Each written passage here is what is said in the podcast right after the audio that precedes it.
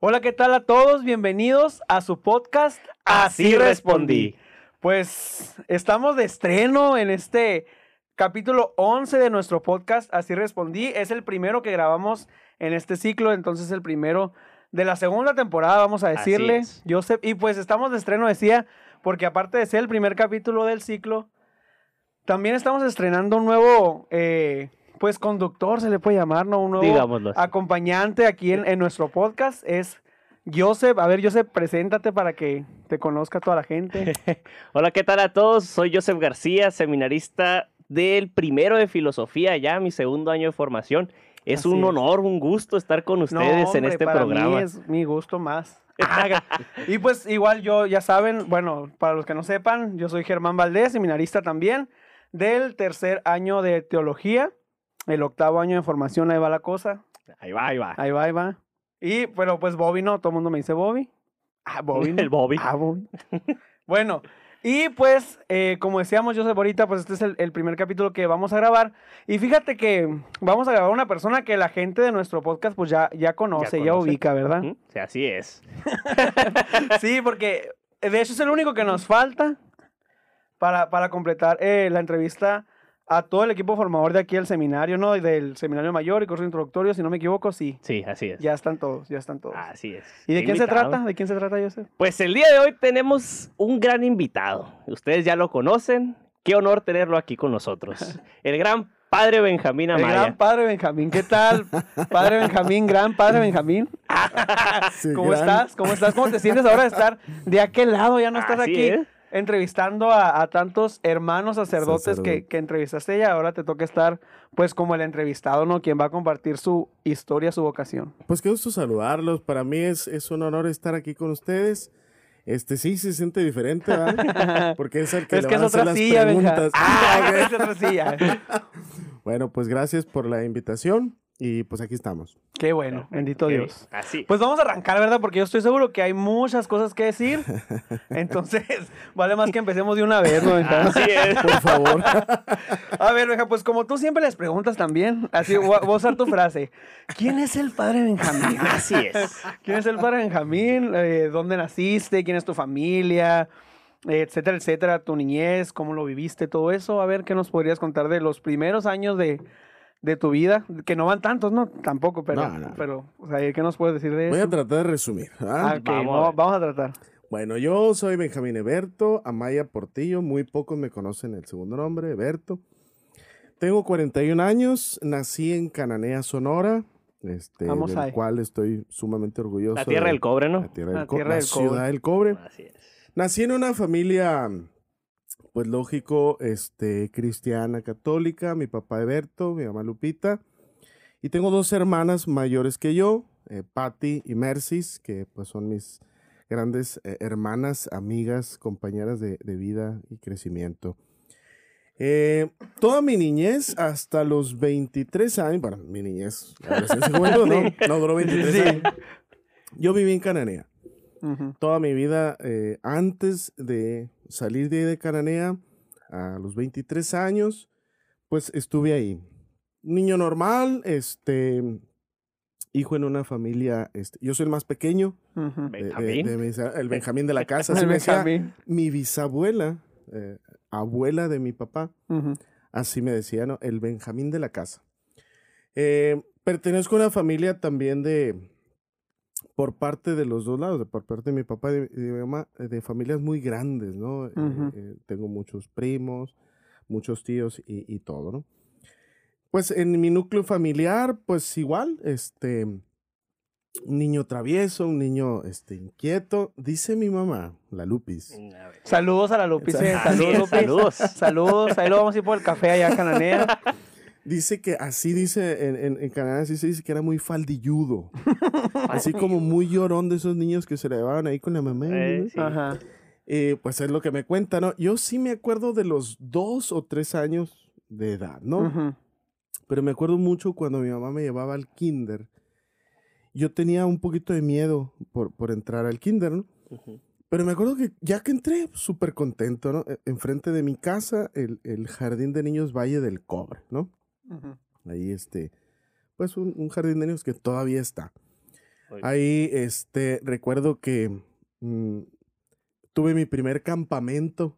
Este, uh, lloró más mi mamá que yo por quedarme ahí. Uh, yo súper feliz. Perdón.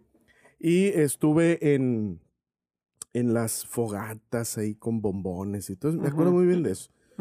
Entre la primaria, la primaria normal, hay algo que me gusta platicar a mí. eh, yo siempre le decía a mi mamá de primero a quinto año de primaria que yo me sacaba el cuarto eh, lugar del, del, Cuadro de honor. del cuadro pero que no me daban certificado. Bueno, mentiras, por supuesto. Yo era de 70, de 80. Mis hermanas, no, mis hermanas cuadro de honor y que la banderada, la patria, la mesa, el escolta. O sea, nerd, no, bueno, no tanto, pero así, pues muy estudiosos. Sí, muy inteligente. Y entonces, en quinto año, en mis tiempos, Ujú. allá en, en los años ochentas, la, la bandera la ganabas por un examen que tú ponías. La SEP te mandaba así como un examen, no era por calificación. Por supuesto que yo no estaba preocupado por la bandera ni Ujú. por la escolta, pero me acuerdo que cuando hice el examen, quedé en la escolta. cuando llegué a la casa, mi mamá no me creía.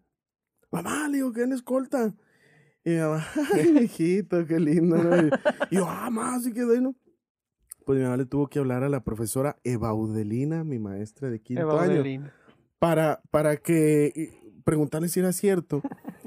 Y ahí yo tuve mi primer giro, digamos, el, el primer cambio que yo recuerdo de haber sido un chamaquillo, niño normal, digo, travieso y hasta cierto punto así como que le valía. Y en quinto año, cuando quedo en la escolta a mi mamá, eh, es- ve un, un anuncio de artes marciales, taekwondo ahí en Cananea, y junto con una prima mía, bueno, dos primas que andaban ahí en Cananea, una que vivía en Mexicali, dice, vamos a meter a los niños a cursos de verano de taekwondo. Ujú. Pues ya nos metieron. Me acuerdo que iba con mucho miedo. Dije, me van a pegar, ¿no? Porque, voy a regresarme un poquito. Ahí en el barrio, que yo crecí en la colonia minera, de ahí de Cananea, es entrando a Cananea, cerca por ahí de- del- del Mango de Hacha, si lo conocen, ¿no? Ujú. La glorieta, pues, ¿no? Ay, ay, ay, ay. Donde esté el obelisco. gloria, sí. Donde esté el obelisco. Ándale. Bueno, eh, eh, el obelisco está enfrente de mi casa. El, el- el que está ahí en la glorieta para agarrar ahí, Murizo Agua. Ah, ok, sí, sí, sí. Entonces yo pertenecía a, a esa colonia, a la colonia minera, no estaba pavimentada, era, era de terracería, y nos las llevamos los amigos, que éramos alrededor de 20 de la misma edad, yo era el mayor, o el, el- el- pues sí, el, el- el mayor, en las bicicletas, Ujú. ¿no? Y pertenecíamos, no había pandillas, ¿no? Pero así como grupos de amigos, eh, ¿no? Y yo ya empezaba a ser vago, ¿no? Ya empezaba la vagancia. Tenía 10 años, tenía 10 años, cuando llega ese momento de quinto, de quinto año, que quedo en escolta de Chiripa, y que mi mamá me, me mete a esos cursos. Y ahí dio un giro mi vida, yo la tengo así como por momentos, dio un primer giro. Porque si tú ves mi boleta de quinto y mi boleta de sexto, pues son dos niños diferentes. ¿verdad? Así es. El de quinto, setentón, así, ¿no? Y de sexto año salí con 100 de promedio. ¿no? Yo pienso que influyó mucho la motivación de, de que quedé en la escolta por mis hermanas, pues que ya había banderadas y que escolten. Y yo no, pues ya era así como de bajo perfil. Oye, yo, yo con las hermanas, mira de quién te burlaste con la bandera acá. ¿No? Y, y muy curioso porque, no, no, no fui abanderado, pero estuve en escolta. Ah, ¿no? bueno, ah, no, no fue tanto O sea, tampoco. no, llegó fue tanto. tanto, no llega Oye, tanto. ¿no? esa espinita no me la he podido quitar. Ah, Pero también influyó que empecé como con una disciplina. ujú. a la que yo le, le debo mucho, que es una etapa muy bonita en mi vida, que son las artes marciales. Desde los 10 a los 15 años es otra etapa importante en mi vida que es sexto año de primaria, toda la secundaria y primero de prepa o de bachillerato. Que es la etapa de las artes marciales, que le mando un saludo a Martín Monterde, mi, mi sensei, maestro, ¿no? al cual este, le debo mucho eh, de lo que soy en mi vida y que ha sido un- una figura importante. Pero yo recuerdo que en ese entonces yo le tenía mucho miedo a los golpes. No, no, no me gustaba pelear. Yo era hombre de, de paz, De ¿no? Ujú, Pero me gustó mucho la disciplina. Me gustó mucho la disciplina. Y bueno, en lenguaje y de artes marciales, la técnica, ¿no? Eh, las formas, para los que conocen de eso, las, las katas, le dicen en karate, Ujú. pumses en, en- en taekwondo. Y entonces yo noté el cambio en mí de disciplina, de eh, estudioso, como que algo, algo pasó en mí. Es decir, hubo, hubo un giro y de ser un niño así, balín, Promedio. promedio, ¿no? Vago, este, me volví como muy responsable, pero muy curioso porque no son mis papás los que me lo pedían, es co- como que... Te nacía. Se Se hizo una convicción, Sí, así. o las artes marciales de alguna manera te, te centran, te dan Ok, disciplina. Y yo empecé a avanzar, avanzar, avanzar, avanzar con unos amigos de los cuales eh, forma parte eh, mi prima que se quedó, una de ellas, Marcia, saludos. Saludos, más. Es. A los niños también. A los de Alexia, eh, A todo Canalén. este, y llegamos juntos a Cinta Negra a los 13 años. Cinco amigos, bueno, siete, pero cinco de la generación, e hicimos aquí en Hermosillo el examen Cinta Negra en lo que ahora se llama el, el Gimnasio del Estado, que ahora le llaman el, el- La Arena La Arena Sonora. Sonora. ¿no? Y recuerdo que, digo, todos saben cómo sudo, ¿eh?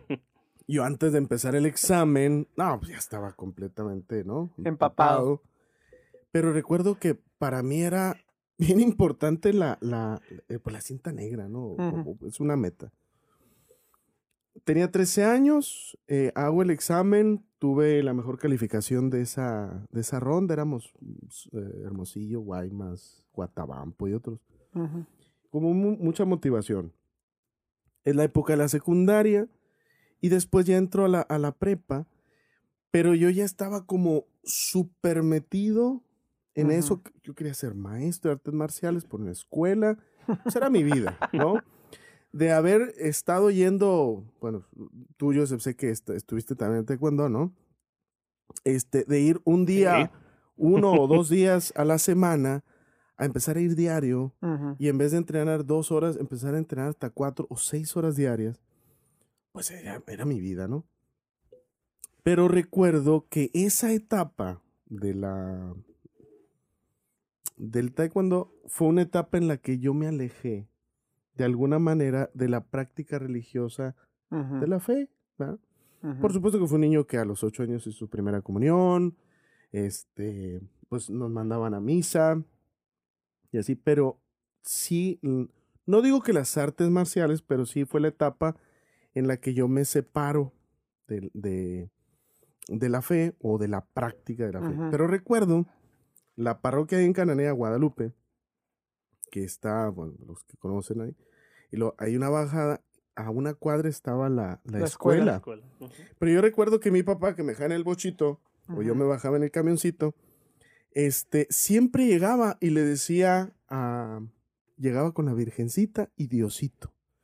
Me presionaba, y estaba una cuadra y luego le decía, que no me peguen. Era todo lo que decía. no- era como mi oración, ¿no? Pero la recuerdo con mucho significado, porque estaba el templo ahí, nada más yo no iba. Mi mamá me decía que debía de ir a misa yo todos los domingos. Hasta los domingos iba a la escuela. En ese entonces, nuestro querido padre José Ramón Encinas era mi párroco Del primer capítulo, para que vayan a verlo. y de no la primera siguen. De temporada. la primera temporada. Y estaba que en paz descanse. En ese entonces coincidió con el padre eh, Ramón Humberto, Ramón Humberto Trujillo. Ok. un padre este, de los navarreteanos, que, que muy padre porque eran dos padres grandes y canuscos, ¿verdad? El padre, no es, el padre de Ramón no estaba tan grande, pero tenía ganas. Entonces cuando mi mamá me preguntaba, ¿fuiste a misa? Yo le decía, sí. Mentiras, no había ido. Pero llegaba por la hojita de, de Del misal, vida del del misal. alma, Sí, se sí. llama, Vida ¿no? del alma. Caraná. Y luego dice, a ver, ¿quién celebró la misa? Pues el padre Canusco. ¿Y de qué habla el evangelio? De Jesús. Pues mentiras no decía, bueno, sí decía mentiras, Eh. Pero no me cachaban Pero en la con mentira. La verdad. verdad es que no iba, no iba. Sí, sí, sí. Y eso duró hasta los 15 años. A los 15 años yo hago, bueno, para los que saben de artes marciales, de 15 años para abajo tú tienes una cinta que es negra y roja. Eres cinta negra pero de niño. Y cuando ya te vuelves cinta negra de grande, tienes que rivalidar el grado para que ya la traigas completa y ya eres grande, ¿no? Pues yo hice ese, ese examen para rivalidar, pues yo creo mi mejor época en las artes marciales. Pues yo me sentía Bruce Lee, ¿no? Ujú. Así. Y quería hacer eso en mi vida. Mis hermanas, por otro lado, ellas pues iban al grupo. En 1989 en Cananea, está en Paramount, se celebra el Erges de la eh, Renovación Carismática Católica. En Cananea, 7000 jóvenes, más o menos. Se hace una fiesta como tal y muy curioso porque mis hermanas ingresan a ese grupo. Yo no, yo estaba muy niño. Recuerdo haber ido a la misa de clausura en donde estuvo presente, que en paz descanse, don Carlos Quintero, el arzobispo. Y recibimos ahí en casa a las muchachas en, en- en hospedaje, pero fue todo lo que yo me acuerdo de que ellas anduvieran en la iglesia. Yo no. Oye, Ah, padre, discúlpame que te sí, sí, sí, interrumpa. sí. Eh, ok, ya, ya vimos que ese es un pequeño inicio a, a un acercamiento a la vida de fe. Eh, específicamente tú, padre, ¿cómo inicia tu proceso de iniciación cristiana? ¿Cómo es? Sí, fíjate, y hacia ahí va, porque es exactamente en ese momento eh, donde se da un, yo, yo le digo un antes de Cristo y un después de Cristo. Por supuesto que no, ¿verdad? Yo fui sí. En tu bautizado, vida, pues. yo fui Ah, sí. bautizado y, y los sacramentos y todo, pero consciente. O sea, donde yo puedo decir, tuve mi encuentro personal con Cristo fue un 4 de febrero de 1995 a las 3 y media de la tarde. Ah, Así de definido, y les voy a decir por qué. El, cua- el 3 de febrero era viernes del 95 y yo ah, doy mi última clase de, de artes marciales, ya era maestro, junto, por supuesto que no era el, el maestro, era- ayudaba. Y cierro la escuela y llego a la casa, mis hermanos están preparando un tema de- del grupo de jóvenes. Eran las 9 de la noche yo le pregunto a mi hermana Mercedes, ¿qué están haciendo? No, pues que estamos preparando un tema de, de la tentación. Para los que son de la renovación carismática, saludos. Este, el tema 7 de los crecimientos de San Juan Bautista, el 7 del primer crecimiento es la tentación. Es la única pregunta que yo hice. Yo estaba viendo Say by the Bell, Salvados por la Campana, no sé si Ajá. vieron una serie una serie. de ¿no? ese Sí. tiempo. Ahí yo lo grababa, ¿no? Porque iba a clases, entonces lo Ajá. grababa. Yo lo estaba viendo ahí en la sala de mi casa, tú, tú la, tú la Ajá. conoces. Y este, me acuerdo que al preguntarles yo eso, yo no, por supuesto que no tenía la intención para nada, como de, de ir al grupo. De ir con Mi ella. mamá cada año me decía, mijito, el otro año vas a ir al grupo. Y yo, ajá, sí, está bueno. No, por supuesto que no le hacía caso. Pero esa noche, recuerdo muy bien que eran las nueve de la noche y a las 2 de la mañana, que estuvimos platicando, luego llegó Pati, mi hermana, la otra, y, y está mi cuñado, Ricardo, y yo ya había decidido dejar las artes marciales e ir al grupo. Ah, Qué gran cambio, ¿no? Pero fue muy curioso, como que- sí, es cierto, Sí, pues porque sí. no fue, fue como una respuesta que yo ya me venía planteando. Pero eso fue a raíz de la plática que tuvieron en ese día o cómo? Antes, como que ya venía algo antes, como adolescente tal vez, y por dos, tres cosas, pues que no voy a tocar porque se haría muy extenso, que viví ahí, en donde yo sentí que no era por ahí. No me convencieron de ir. Ellas no me estaban pidiendo que yo fuera. Me interesó. Porque en el taekwondo se hace una como meditación. Y yo pensaba que era oración. Mm. Entonces yo les dije que yo también hacía lo mismo. Mentira, no es lo mismo. Pero me dijeron mis hermanos, ah, pues igual. Finalmente yo llego a- al, al- al asilo de ancianos, allá con las hermanas hijas del Sagrado Corazón, en el asilo de Cananea. Y en un- una capillita que está en medio, ahí era el grupo de jóvenes de la Ajá. renovación carismática.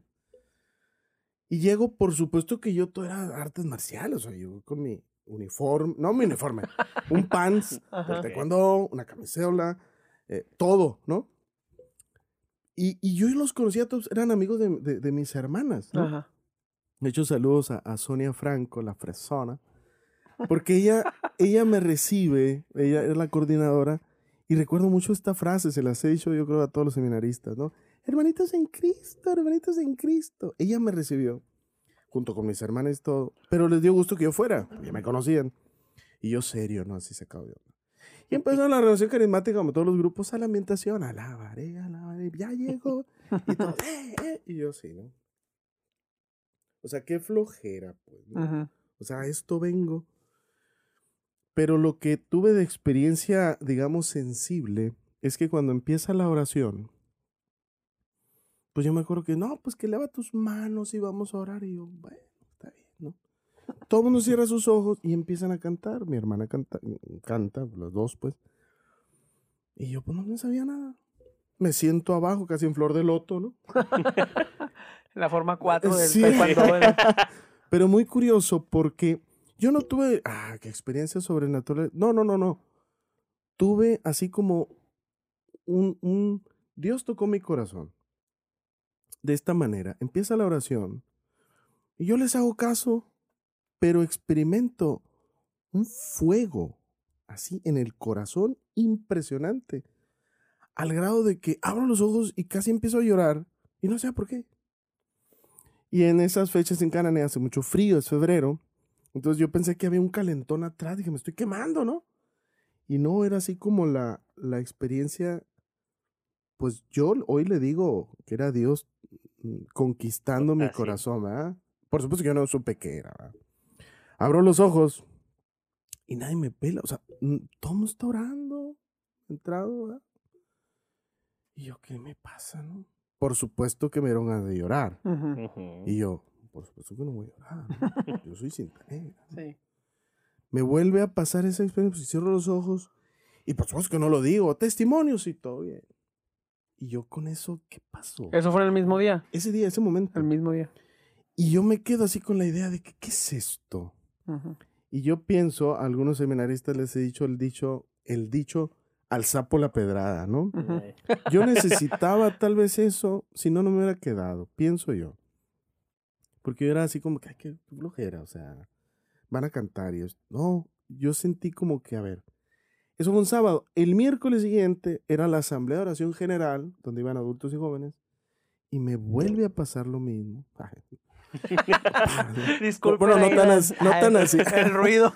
me vuelve a pasar lo mismo y yo me empiezo a interesar más, ¿verdad? Cuento rápido esto, pero fue una experiencia bien bonita. Sucesivos después, eso fue en febrero. En agosto viene el querigma en, en la renovación carismática, se llama curso de iniciación o seminario viene el espíritu, es el querigma. Vivo el querigma y me encanta. Ya para ese entonces, o sea, yo estaba feliz de, de esta nueva vida que estaba experimentando, pero mi cuerpo me pedía deporte. No, no parece ahorita, pero me pedía deporte ah, como, pues por mucho tiempo lo había hecho y regreso a las artes marciales, pero ya completamente con otro panorama, ¿no? Poniendo primero la asamblea de oración, poniendo primero la misa, poniendo primero, eh, me invitan al, al, al Ministerio de Música a cantar eh, y, y no me intereso tanto por eso, ¿no? Sí. Sí vuelvo, pero, pero no tanto, ¿no? Y finalmente además estoy de junio a diciembre de ese entonces y me interno de lleno al grupo de jóvenes. Uy. Al grupo de jóvenes que duré del 1995 hasta el 2003 sin ningún día dejar de, asistir. Es cuando conozco a profundidad al padre José Ramón Encinas, un otro de los pilares en mi vida como ejemplos eh, de vida. Al padre Gilberto. Bueno, conocí muchos sacerdotes, ¿no? Ajá. Que eran vicarios, pero bueno, la figura del padre Ramón. Y significativos para mí, el padre Saúl. Espinosa, el padre Pancho Salas, Panchito Salas. el padre Tacho, Ujú. está en la diócesis de, de Nogales. Nogales. el padre Cristóbal, vicario general de la diócesis de Nogales. Poco los conocí, pero al que sí conocí es al padre Gilberto Lezama, el actual encargado de los migrantes y todo. Sí. Nosotros lo conocimos como el padre Chusín, ¿no? Y a una hermana religiosa del asilo, Mm. Sor Amelia. Que le mando saludos, acaba de cumplir 25 años de Bien. consagrada. Con ellos, tres, digamos, eh, estoy resumiendo muchísimo esa experiencia, pero como son tres figuras importantes que aportaron mucho de sí para mí, pienso yo en una entrega en la vida sacerdotal del padre Gilberto y del padre Encinas y de la entrega de esta hermana, Sor Amelia, que actualmente es madre superiora de una de las casas de las hermanas en Guadalajara. Esa fue una experiencia, insisto, eh, puedo contar mil cosas como que éramos un grupo de muchos jóvenes. Mis mejores amigos siguen siendo ellos. Entra mi familia. eh, yo empiezo a asistir a la Eucaristía diario porque me dan el Ministerio de Música y yo decía, no, pues tengo que hacer algo. No, miento, no era el Ministerio de Música, me dieron el corito de niños de la misa de 9 de la mañana. Y ahí estoy con él. Entonces yo dije, "Oh, pues esto te- tengo que nutrirme. Y empiezo a ir a misa diario. Padre Ramón, Padre Saúl, Padre Tacho, conozco a todos ellos por eso. Y muchos amigos empiezan a ir conmigo y empieza a ser una bonita experiencia juvenil de misa diario. Pero no teníamos que ir a nada. O sea, íbamos a misa, punto. Para esto es la época de la prepa. Los erges siguen, ¿verdad? Ese mismo erges, me regreso a 1989. En 1995 mi primer erges en Caborca, que casualmente el padre Daniel Millán, Mm. rector del Ahora seminario, rector. amigo mío, Saludos al padre rector del estuvimos juntos en ese mismo erges. Digo, sin conocernos, Sí, pues, sí, ¿no? sí, Allá anduvimos los dos, ¿no? Después se enteraron. Sí, por supuesto, ¿no? Cuando compartimos la experiencia de vida. Pero es muy curioso porque después vino el, el Erges de Obregón, 12 mil jóvenes. Después vinieron otros tantos que de veras fueron experiencias muy padres. A 1900, ya estoy hablando de 1997, eh, terminar la prepa. Ujú. ¿no? Terminas la prepa. Y bueno, me voy a meter a la vocación, aunque todavía no me lo, pre- aunque todavía no lo pregunto. Aunque todavía no ¿no? nos da chance. Pero como, como ya me lo sé. Sí, es que eh, voy a hacer un paréntesis aquí. Como el padre Benjamín ya sabe el esquema, Ya, sí. no nos está dando chance de preguntarle nada. Nada, Solito nada. está llegando a lo, Perdón. a lo importante, pero está bien, mira, así nos ahorramos tiempo y, Sí. y puedes decir más cosas. No, pero sí me gustaría así como, como hacer un, un, eh, paréntesis como decía ahorita. Nos damos cuenta aquí de, de cómo eh, lo mencionabas con el taekwondo primero eh, y que después te pasó ya con el grupo o digamos con la iglesia, pues no, el, cómo, cómo influye tanto en, en nuestra vida lo que tenemos como prioridad, pues no.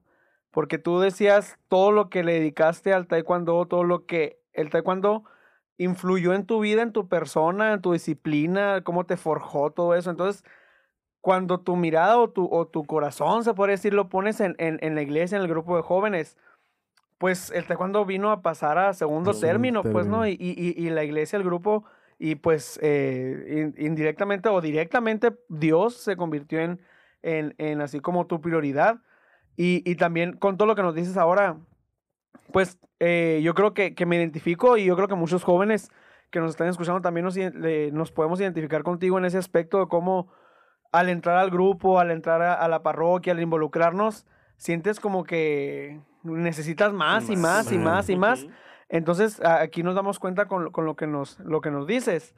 Eh, pues, cómo se involucró todo tu entorno, pues toda tu familia, toda tu vida, tu, tu escuela, tus decisiones, todo eso, eh, al estar tan, tan, pues, eh, comprometido, se podría decir, con el grupo, las figuras que conociste, todas las experiencias que viviste que, que me imagino, como decías ahorita, pues que son, son muchas, pero cómo eso fue forjando, como decías ahorita, eh, y a donde ya vas a llegar, a la vocación, pues, ¿no? O sea, eh, cómo, cómo... sí, pues, cómo solo, cómo todo se fue encaminando. Ay, que- cómo todo se fue, cómo todo se fue encaminando hacia eso, pues, ¿no? Entonces, ahora sí ya. ah, Ah, después de hacer ese pequeño resumen, ah, ese pequeño paréntesis para situar a todo el mundo, ah, de este, ahora sí, ¿cómo fue tu acercamiento? O más bien, ¿cómo comenzó esa inquietud o ese voltear a, a ver como opción, pues, la vida sacerdotal? O más bien, pues, entregarle tu vida, que de cierta manera, pues, ya lo estabas haciendo, ¿no? En, en la mayoría del tiempo. Sí, sin duda creo que eh, tal como lo pones, eh, me encontré definitivamente con el Señor. Pero algo que quiero recordar es, eh, cuando aprendí a tocar guitarra, me da, me da risa cómo se dio o cómo fue. Bien curioso, fuimos a Alerges de Caborca en 1995 y yo veía que toda la raza estaba cantando y llevaba guitarras y nosotros no. Yo no sé tocar guitarra, nunca había cantado. Le digo a mi hermana, ni modo, si te voy a sacar. ¿no? Le digo a mi hermana, eh, oye, la guitarra, ay, no, qué flojera, me dijo. Y yo, "Mm". entonces yo recuerdo haber visto, nunca supe quién fue, pues lógico, ¿no? Un joven tocando la guitarra. Dije, yo quiero eso. Llegamos a Canané y le digo, Mercy, enséñame a tocar la guitarra. Ay, sí, me dijo, te voy a enseñar do. ya conoces a la Mercy. sí, sí, sí. Sí, do, do, la, re. Ya, ahora enséñame re. Ay, qué simple. Sí, ahora sol. Y así fue. Ujú. En una semana, yo estaba sentado con ella tocando la guitarra, por supuesto sin conocer cantos y todo, pero ya seguía yo a- al grado de ese deseo de, de más, esto que decías. Ujú. Porque la música y el canto forman gran parte de mi encuentro con Dios. Es, es como muy significativo. En 1997, mi hermana, la otra Pati y yo fuimos a unas misiones al ejido Zapata o Zaragoza, que está por ahí con el Padre Ramón. Y en ese entonces vino la mega misión, muchos de nosotros hemos oído, que promueven los padres legionarios de Cristo. Y llegaron unos jóvenes misioneros y mi hermana Pati y yo fuimos. Cuento esto porque recuerdo muy bien que yo no dije que quería ser sacerdote. No. Y no me pasaba todavía por la mente, sino que dije, oye, estaría curado esto, ¿no? El ser sacerdote. Al día siguiente, estaba aquí en Sevilla el padre Gabriel, promotor vocacional de los legionarios. Oh, Y yo, oye, yo no dije que quiero ser, ¿no? y empezamos a platicar y bueno, dice, bueno, pero cálalo. Y me invita a un encuentro vocacional en Monterrey. Que por cierto le mando saludos a los amigos que me acompañaron, Ricardo, Hugo, Omar, este, el Chale, Carlos se llama, y otro muchacho de Guaymas que sí es sacerdote, pero por los legionarios. Fuimos del 1 al 5 de mayo de 1997 a Monterrey. Cuando cae ese fin de semana largo de puente, que desde el viernes hasta el lunes, ¿no? Y nos fuimos, nos llevó en la hora que ahorita en este momento está de capellán en el colegio irlandés. El Mm. padre Oscar Acosta era seminarista en aquel tiempo. Las, las vueltas que da la vida, ¿no? Sí. Nos conocimos ahí y fuimos a Monterrey. Yo recuerdo que llegamos, pues todo era nuevo, ¿no? Y yo dije, wow, sí me quedo, ¿no? Instalaciones preciosas, bien bonito el seminario y todo. Iban mis amigos, que eran amigos de la prepa, también estaban en el grupo.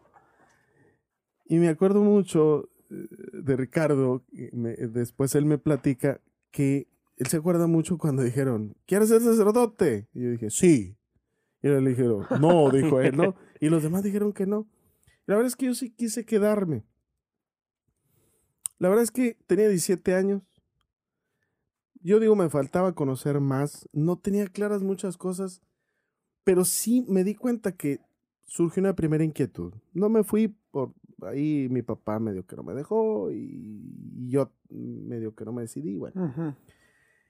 Pero como no preparé universidad, pues entré a, a- trabajar a la mina otra bonita experiencia de parte del crecimiento humano que tuve previo a mi ingreso aquí a la Casa de Formación de Hermosillo, porque fue una experiencia muy bonita de crecimiento humano, sobre todo ser responsable, estudiar, ir creciendo. Pero lo que nunca se quitó fue la inquietud año con año, con año, con año, con año. Después busqué ir con los misioneros del Espíritu Santo eh, porque los había conocido. Después busqué a los franciscanos, luego busqué a los salesianos. Y en 1998 vine a las primeras fiestas del seminario Vamos a que a mí me sí, tocaron. Día del seminario se llamaba. Por supuesto que la velada juvenil. Éramos 100 aquí afuera de la capilla. Ujú. Esa era la gran velada juvenil. ¿no? Yo creo que no éramos más de 200 jóvenes. Eran testimonios. Fue la prim- el primer acercamiento que yo tuve a- con Hermosillo. El siguiente año volvimos a venir ya un poquito más. Y así se fue dando. En el 2002, en el 2001, perdón, nos invitan a, a Cananea, de Cananea perdón, al seminario, al concurso de coros, que hoy se llama Convivencia de Coros. Y recuerdo que nosotros cantamos dos cantos, pero nosotros trajimos todos los instrumentos que tiene Ministerio de Música. Ujú. Y en, en la capilla, aquí en la capilla del seminario, era con guitarra nomás. Y yo, no, no vamos a cantar eso. y traíamos todo, pues, ¿no? Y el padre Gilberto, ahora ponen todo, porque no lo traje. Y recuerdo que cuando cantamos, el ahora padre Santiago también le mandó un saludo. Era Saludos. Saludos, saludos. Me dice, Benja, te queremos invitar que el próximo año este, ustedes se hagan cargo de la, de la velada juvenil.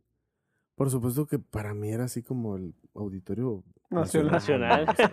De Metropolitan. y todo. Sí, ni al caso eran, eran, ¿qué te gustan? 2002, 300 jóvenes, 400 jóvenes, y nos volvieron a invitar al 2003.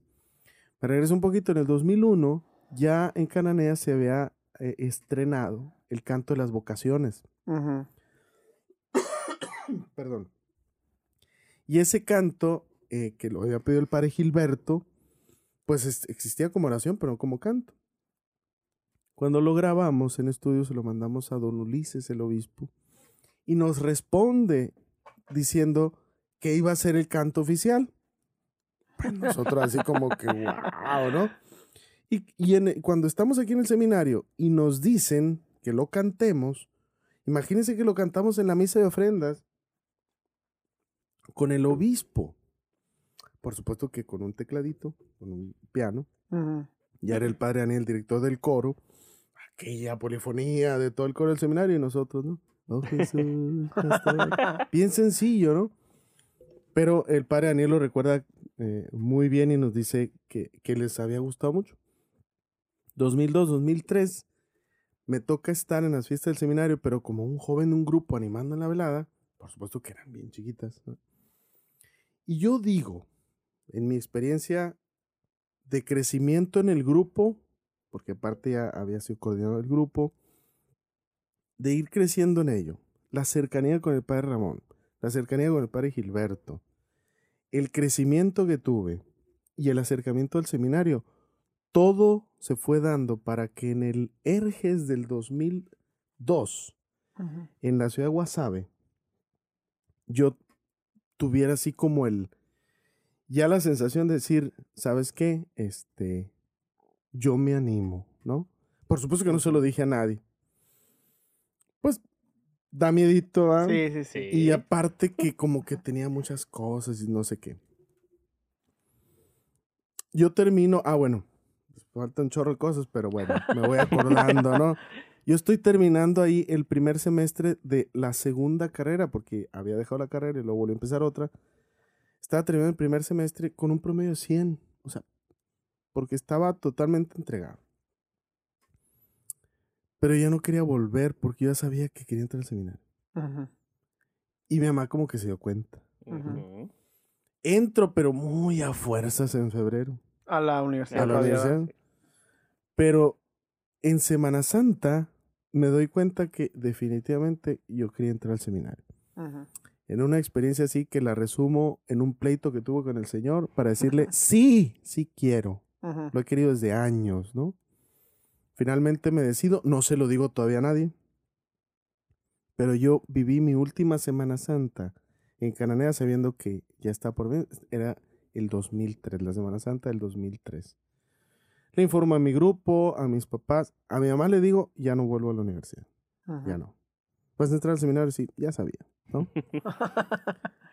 Y lo resumo, un chorro de cosas, ¿verdad? Pero lo resumo, sí, es que se me vienen un chorro de cosas, pero bueno. Y otras que no puedo platicar aquí, ¿no? Ah, Eh, si las quieren ahí, digan en los Sí. comentarios. Hagan. Una segunda edición. y es cuando vengo en mayo al único, hoy retiro vocacional, antes en FAM, y me recibe el padre Daniel Millán, que era seminarista encargado del CENFAM. ¿no? Ajá. Ya nos conocíamos, ¿no? Eh, ven, ¿cómo estás? Bienvenido. Y yo llegué preguntando por el preseminario. Y el Daniel así, ¿cómo? ¿El Bien preseminario? sobres, ¿no? Yo, No, pues que necesito nada, me Como quisiera el que le llegaran a él ahora. Sí, literal. Y la verdad No, es que... le llegan, sí le llegan. Sí, gracias. a. y la verdad es que así fue como me fui decidiendo hasta que llegó el momento, ¿ah? Cuando ya voy al preseminario, yo iba muy nervioso y esto lo cuento porque lo he dicho en algunas en algunos momentos cuando acuñas una frase. Yo tenía mucho miedo que llegara al preseminario y me preguntaran, "¿Por qué quieres ser sacerdote?" Y yo no supiera qué contestar. Yo como que sí traía idea, pero a la vez no sabía cómo. Y abro el En Marcha, el, el periódico de la diócesis, y viene una frase del padre de la Natividad de María, Lupe Prieto, que contaba su testimonio y dice, si ya le dedico tiempo a Dios, ¿por qué no todo? Esa es, dije. Esa es mi frase. Y no me la preguntaron, ¿no? Pero yo, yo la hice La mía, dijo ¿no? solo. Ya ¿no? la- Y el padre Víctor Hugo, en julio del 2003, me dio la bienvenida al seminario. Me dijo, bienvenido, nos vemos en agosto. ¿no? Yo salí feliz de ahí del, preseminario. ¿no? Salí súper feliz, súper contento. Llego a, Cananea. Por supuesto, digo a todo el mundo. Y el siguiente mes ingresamos un 24 de agosto del 2003, 18 changos. Oye, padre, antes de que continúes, antes Oye, de que continúes. es mi estreno, dame chance. Muy bien, ya, ya llegamos al punto donde ya, ya llegaste al seminario. Pero antes, en esa respuesta, ¿qué dice tu familia al respecto? ¿Cómo lo, lo ve doña Lupis, don pregunto. Eve? ¿Cómo lo toman? ¿Cómo lo toman? ¿Cómo lo toman? Bueno, mi papá fue dándose cuenta. Por eso eh, tocaba el punto de 1997 al 2003. Porque mi papá le fue costando darse cuenta que yo quería eso. Me acuerdo de mi hermana, la Mercy. No sé, corre el 2001, que me dice, venja, verá lo que pasó. Y mi papá, a ver si se acuerda de mi papá. Que lo va a ver de seguro. Dice, es que llegaron los testigos de Jehová a la casa. Y no sé qué le dijeron. Y dijo mi papá, no, no, no, no, no, vengan cuando esté mi hijo que va a ser sacerdote. Y mi hermana lo oyó. Y me dijo, venga, mi papá ya dijo que va a ser. Me acuerdo muy bien de eso, ¿no? Yo creo que se fueron dando cuenta, él, mi mamá desde el siempre, ¿no? O sea, y Ujú. toda mi familia por parte de mamá felices, mis hermanas también, todos mis amigos de alguna manera ya sabían, decían, ay, venga, se va a ir". El único que no se decía era yo, ¿no? Eh, Sí, sí, sí. por muchas cosas. La verdad es que no sabía a quién acudir. Con el padre Ramón, por supuesto que era mi ejemplo de vida y todo, pero nunca le decía claramente, pues quiero hacerlo. Mi familia siempre me ha apoyado. Y no digo mi papá no, ¿verdad? Sí, sí, pues, pero como que le costó un poco más trabajo. Claro. El resto estaban súper contentos, ¿no? Creo que no les costó para nada. Yo creo que les costó más, de, de- de alguna manera, cuando ya eh, me vine acá a Hermosillo, el- la La separación. separación. sí. Que en realidad el, el- el deseo de, de, de que no entrara o no sé. Sí, mi papá de repente que quiero nietos y no sé qué, pero la verdad es que mi mamá bien contenta. Ya después le llegaron al cabo. Sí. Ya después le llegaron. Mis hermanas igual, o sea, apoyándome al 100%. De alguna manera ya sabían. Yo, yo Ujú. vivía en la parroquia, pues. O sea, Ujú. y ya era súper cercana de los padres. De alguna manera también yo sabía que iba a llegar el momento, nada más que no me decidía. Hasta eh, ese 23, 24. 24, de Ah, agosto, perdón, ay. del 2003, que entre ellos estaba el padre Fidel, mi compañero Que también. también de- ya de lo entrevistamos. Ya, ya. Oye, Benja, padre Benjamín. Ah, de este. Aunque, no, no, no, lo voy a decir que hacer. ni modo, ni modo. Ah, vamos a batallarle, pues. Padre Benjamín. Ah. Pues ya, ya nos contaste que, que entraste pues ese 24 de agosto del 2003, Tres. ¿verdad? Y pues todos, yo creo que sabemos que, que el seminario eh, pues es una etapa larga de formación, es una etapa en la que, en la que pues se forma literalmente la persona, el, el que va a llegar a, a- a ser eh, pues el guía, el pastor de alguna comunidad, de algún servicio específico. Eh, y como ya hemos visto en los diferentes capítulos, pues es una etapa que obviamente es, es un antes y un después, ¿no? Y, y- y engloba muchas, muchas cosas, pues son nueve años de este, pero tú cómo resumirías, ah, es, el- es el capítulo del resumen este, Ah. ¿cómo resumirías tu paso por el seminario desde el introductorio hasta que saliste de cuarto de teología, así como... Hasta que terminé la formación porque no he que te- salido. Bueno, bueno, sí, Pues sí. hasta que terminaste la formación inicial como seminarista, pues no, antes de ordenarte, ¿ah? Yo creo que lo resumiría como en tres palabras. A ver. Primero, fue una experiencia de un profundo crecimiento humano. Yo cuando decidí entrar al seminario, yo decía, ah, qué padre, voy a profundizar muchas cosas. Pero la gran novedad en el introductorio y toda la formación fue a la torre, la formación humana. Me encantó así todas las potencialidades, conocerme a mí mismo.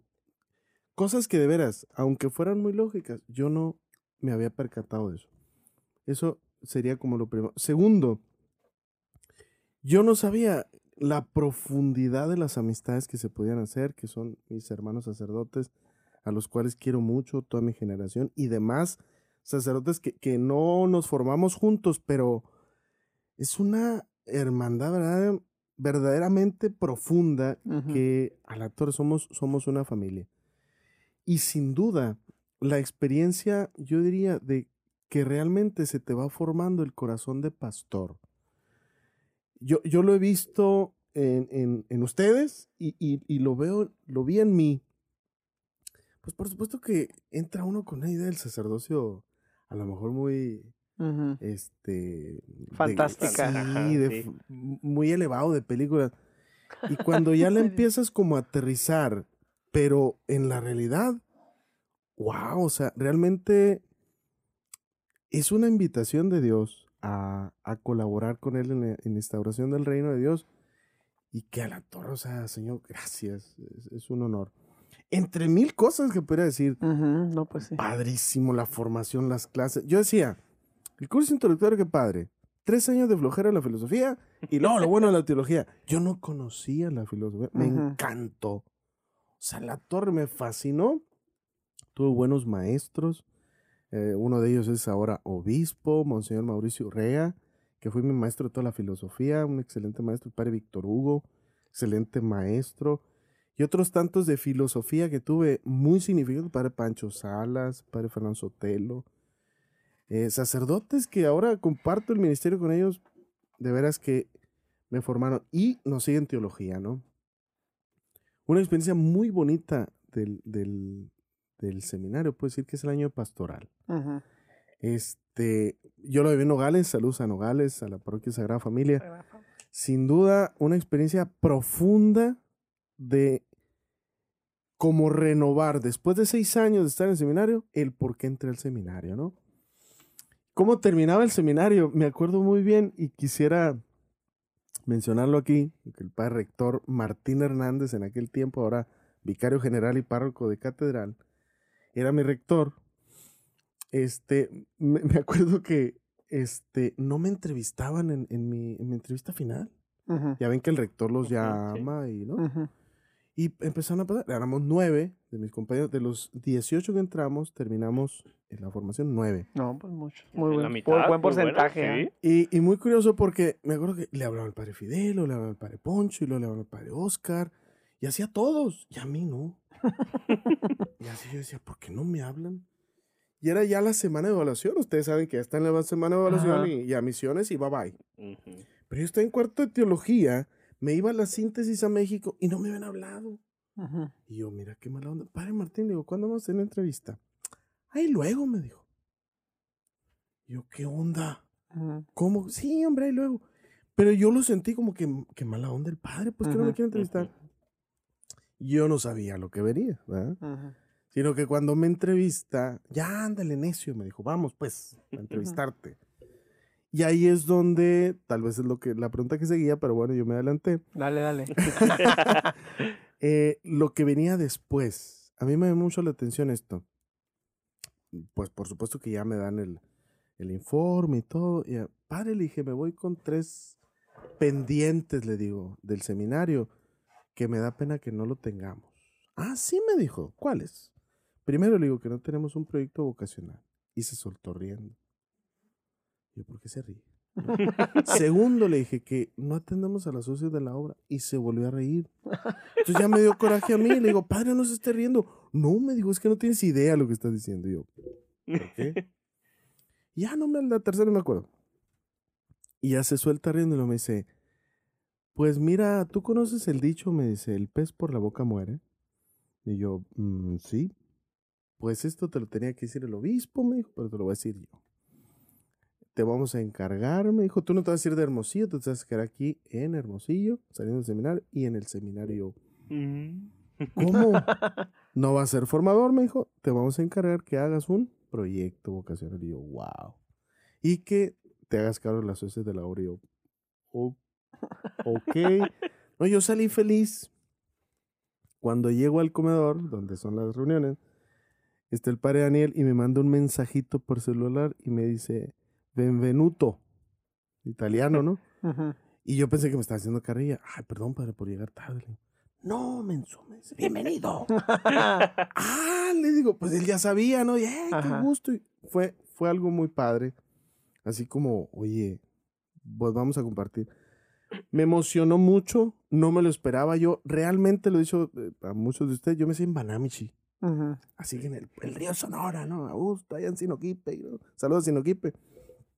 Este, pero bueno, el Señor me invitó hace 10 años y sigo aquí. Cuéntanos todos tus destinos, Benja. que- Pero sí, eh, ha sido una bonita experiencia eh, estos, desde el 2012 que salimos de mis nueve compañeros y yo, este, ese destino de, pues de la pastoral vocacional, ¿no? Como tal. Oye, Benja. Padre Benjamín, otra vez. Padre Benjamín. Padre Oh, Benjamín, otra vez. De este, eh, bueno, pues eso, eso es lo que te queríamos preguntar, ¿verdad, Josep? Así También. Ah, sí, pues eso, o sea, ¿cómo, ¿cómo has ahora después de, bueno, se acabó el seminario y ya nos dijiste que, que tu destino fue el seminario, ser proyecto vocacional, las socias eh, de la obra de las vocaciones, pero eh, el acontecimiento, pues, fundamental, ¿no? La ordenación, eh, pues, diaconal, el presbiteral, todo eso. Eh, no sé qué fue para ti ese momento, el proceso, así rápidamente, cómo lo viviste, dónde estabas, eh, todo eso, pues, eh, tus, tus ordenaciones, tu cantamisa, y pues ya sabemos que todo lo demás Mis pues, ha- ha ordenaciones. seguido en el, en el, en el En el seminario. ¿no? seminario. Muy curioso porque nosotros, cuando salimos del seminario, duramos un año de ninis. ¿no? Ni cura ni semi. O también de ornis. Ni deja batear. ¿No? Objeto religioso no identificado. sí. Este, me acuerdo que, bueno, yo estando allá en el, eh, siempre he estado en el curso introductorio y me asignaron. Y, Bueno, es- dice con corazón. Ah, y, y el primer año fui solo promotor, pero yo era seminarista. Y, y muy curioso porque pues yo decía que era nini porque de carrilla, ¿no? Pero pues éramos seminaristas nada más. Ya después empezaron los procesos de órdenes como un poco lentos, no recuerdo por qué. Pero ya el segundo año al padre Daniel lo hacen director del curso introductorio y está el padre Vinicio. Y entonces el padre Daniel, siendo seminarista, me invita a formar parte del equipo formador, aparte del prom- de ser promotor vocacional, a ser formador del, del curso introductorio con el título así, coadjutor de la dimensión humana disciplina, ¿no? Que pues fue muy bonito para mí porque eh, a los primeros que yo acompañé como promotor vocacional son a los que recibo en el seminario y ahora yo era su formador, ¿no? Ujú. Sigo seminarista. Que ahora, está- que ahora están en cuarto de teología, ahora están en ¿verdad? cuarto de teología. Mm, saludos a los hermanos de cuarto. Y resulta que ahí es cuando empieza el proceso de órdenes. El 3, el, eh, perdón, el 2 de diciembre del 2013 nos ordenan diáconos a seis, se- bueno, o, éramos siete compañeros. Y el 19 de marzo, muy cerquita, nos ordenan este, sacerdotes a ocho eh, compañeros. Bueno, éramos ocho. Del grupo éramos eh, original, bueno, no original, ¿verdad? Porque na- na- nadie es de- del grupo Nadie inicial. es pirata. ¿no? nadie es pirata. Sí. Del grupo inicial, eh, este, que veníamos caminando juntos porque se agregan dos hermanos. Se agrega Pablo de la Torre, que está en, en la Dios de Nogales, que eran dos generaciones arriba. Ujú. Y se agrega el padre Jesús, que él venía de fuera. El padre Jesús Rey, que está ahorita en, En Nogales. está en la Dios de Nogales. Y entonces se agrega a nosotros y es cuando nos ordena el 19 de marzo del 2014. Híjole, pues ya no alcanza el tiempo para compartir todo eso, pero una experiencia padrísima. Ahí te conocí. Ahí lo conocí exactamente. Ahí te conocí. Eh, la verdad es que yo creo que todos los sacerdotes podemos decir el mejor día que podemos tener, pues sin duda un, sumamente significativo. Es el día de la ordenación sacerdotal. ¿Qué se siente? Miedo, nervios, alegría, felicidad, sacado de onda, no te la crees, si te la crees, eh, no dormí ese día. Voy a contar una broma que me hizo el padre Daniel junto con todos los seminaristas. Me encerraron en mi cuarto y no me dejaban salir a ensayar la ordenación. Híjola. Y me encerraron y todo mundo barriendo ahí afuera porque ahí va a ser la cena en el Ajá. curso introductorio. Padre Daniel, déjame salir. No, hermano, te vamos a proteger del mundo. y me pusieron un candado, ¿no? Y yo no podía salir. Cuando logro salir, no estaba mi carro. Híjola. Me lo pusieron en la cancha ahí al fondo, ¿no? lleno de basura. Saludos al Eduardo, que por cierto, él me lo limpió, pero ¿cómo lo limpió? Dando vueltas en la cancha como loco. ¿no? Digo, anécdotas y muchas otras, pero el momento más hermoso de nuestras vidas, bueno, para mí, wow, ¿no? Y uno de los momentos también muy significativos, la cantamisa, el ir a tu casa, a tu tierra. Recuerdo que íbamos a entrar el 27 de marzo y estábamos afuera de la parroquia de Guadalupe, en Cananea, y me dice el padre Fidel, Cabezón, ¿cómo estás? Y yo la verdad que está muy bien, o sea, así como estoy ahorita. Estoy bien, le digo, me siento tranquilo. Tranquilo. Cuando íbamos entrando, pues no sé, la gente volteó así y de repente como que se te quedan viendo y luego empiezan a aplaudir. Ajá. Híjole, en ese momento, taca, taca, taca, taca, taca, taca, el corazón, o sea, a todo lo que daba. Hoy tú volteando para atrás, ¿no? ¿A quién le Sí. aplauden? ¿Qué- qué- ¿Quién Sí, viene? no. Y cuando llegamos al altar, ves a todos la gente que quieres, tu familia, está el obispo, están tus hermanos sacerdotes, están todos los recién ordenados. Y tú tienes que empezar la Santa Misa tú. Y luego, en el nombre del Padre, no podía hablar, ¿no? Ya después sí, ¿verdad? Pero bueno, No, pues sí. pues digo, puedo seguir contando. Sí, sí, sí. Pues bien, padre.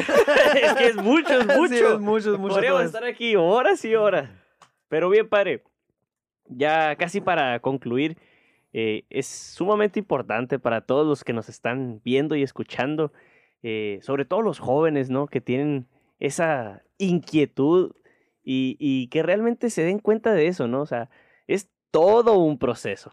Es Exacto. todo un proceso muy bonito, que como tú dices, padre, va a haber momentos en los que, ay, ay, yo me siento identificado, yo de- dejar el fútbol Sí, sí, sí. eh, por entrar a esto, ¿no?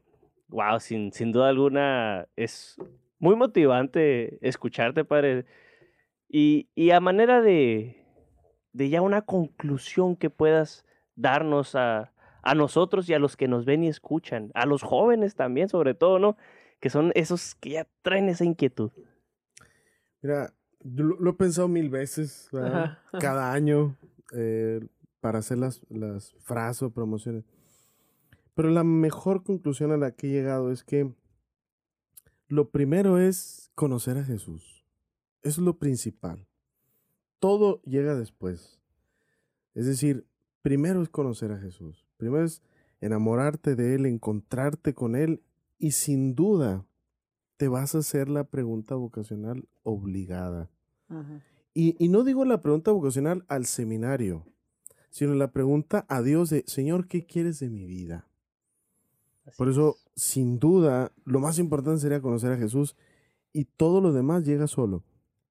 Por supuesto que dentro de la pregunta va a estar, Señor, ¿dónde me quieres? Y ese dónde es lo que nosotros le llamamos tu lugar en la iglesia, la vocación, es decir, ¿dónde me quieres a mí o dónde yo te puedo servir? Y estoy convencido que Dios llama muy claramente, pero lo que Dios no hace es llamarte así Él directamente, sino a través de mediaciones. ¿no? La iglesia, por supuesto que Él habla en la palabra, habla en tu oración, habla en tu conciencia, habla en las personas, en el grupo, sin duda de muchas maneras. Mensaje para los muchachos, conociendo al Señor y teniendo una experiencia con Él, preguntarle, Señor, ¿qué quieres de mí? Y escucharlo, porque ustedes son testigos de eso y yo también. Dios responde. Dios te lo va a decir. Y con toda claridad. Si tú estás dispuesto, ánimo. Dios te va a responder. Así. Así es. Así como, gracias, así padre. como tú respondiste a, a esa llamada, Exacto. así respondió. Ah, así responde todavía. Eh, pues muy bien, padre Benjamín. Rápidamente ahorita te encuentras igual en el seminario, curso introductorio. Todavía- Pero ahora, así, a ver, dinos todos tus títulos actuales. Ah, No, eh, he sido en dos etapas principales. El primer año so- fui solo promotor vocacional, siendo seminarista. Después, cuatro años en la formación humana, con diferentes hermanos sacerdotes, siendo promotor. Y desde hace cinco años, director espiritual del curso introductorio y sigo siendo el promotor vocacional. Ok. Y hasta hace tres años, el promotor vocacional diocesano. Siempre fui al seminario y luego ya eh, Monseñor Rui eh, me pidió el servicio de hacerme cargo de la, de la diócesis, ¿no? Pastor vocacional diocesana, que trabajamos en conjunto, por supuesto, eh, motivando todas las vocaciones. Y es mi servicio que actualmente presto en, en la En la iglesia, de iglesia Hermosillo, diocesana de Hermosillo. Amén. Ah, pues muy bien, padre Benjamín, muchas gracias por habernos compartido tu experiencia, eh, por habernos compartido cómo has respondido y cómo sigues respondiendo a esa llamada que el Señor pues te ha hecho a entregarle su vida en este estilo de vida tan específico como es el sacerdocio, ¿no, José? Así es. Muchísimas gracias, Padre, de verdad, por, por este momento tan importante. Y, y también aclararle, chicos que nos ven, con todo y temores, anímense. La verdad, no pierden nada, ¿verdad, Padre? Así No, es. lo ganan todo. Así, es. ya saben ahí cualquier cosa, el contacto pues en nuestras redes sociales, Así es. eh, Facebook, Twitter, Instagram, TikTok, YouTube, Spotify. Spotify. Todo es todo ahí. Ah, la que les guste. Ahí vamos a estar. eh. To- en todas aparecemos como Seminario Hermosillo. eh, ahí para que nos busquen. Igual, pues el padre Benjamín es el promotor vocacional, junto con el padre Gabriel, el padre Gary. Ah, Ahí cualquier cosa, cualquier inquietud, pues aquí estamos para, para todos ustedes. Y pues Joseph, llegamos al final de, de este capítulo de nuestro podcast, así respondí, pues eh, seguir invitando a la gente a que, a que siga viéndonos, Viéndonos. escuchándonos. Eh, eh, y pues eso, que ahí estamos eh, para lo que necesiten, ¿verdad? Así ¿Qué le es. quieres decir a la gente ahora en tu primer capítulo, tu primera aparición aquí? Algo, algo nervioso, la verdad, como me imagino naturaleza, ¿verdad? Pero sobre todo agradecerles eh, que sigan eh, asistiendo a este, a este bonito momento donde escuchamos grandes testimonios, donde nos invitan a dar una respuesta al Señor. Gracias, compartan, denle like, que llegue a más personas esto. Y si no han visto todos los demás capítulos, pues ahí están 10 capítulos ya y Así este es es. el, el onceavo y pues los esperamos en todos los que falten de nuestro podcast. Así respondí. respondí.